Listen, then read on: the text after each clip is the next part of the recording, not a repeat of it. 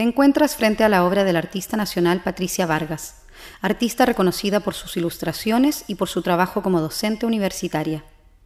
En esta obra de formato rectangular apaisado en bastidor de madera que mide casi un metro por un metro cuarenta, se aprecia a dos mujeres, una desnuda y otra vestida con el cierre del pantalón abierto.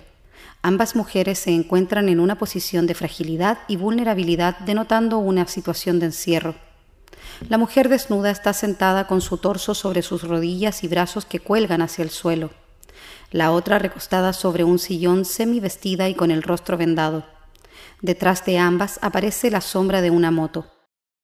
El dibujo pertenece a la serie de mujeres con moto, realizada con una mezcla de técnicas del dibujo y la pintura sobre papel mural.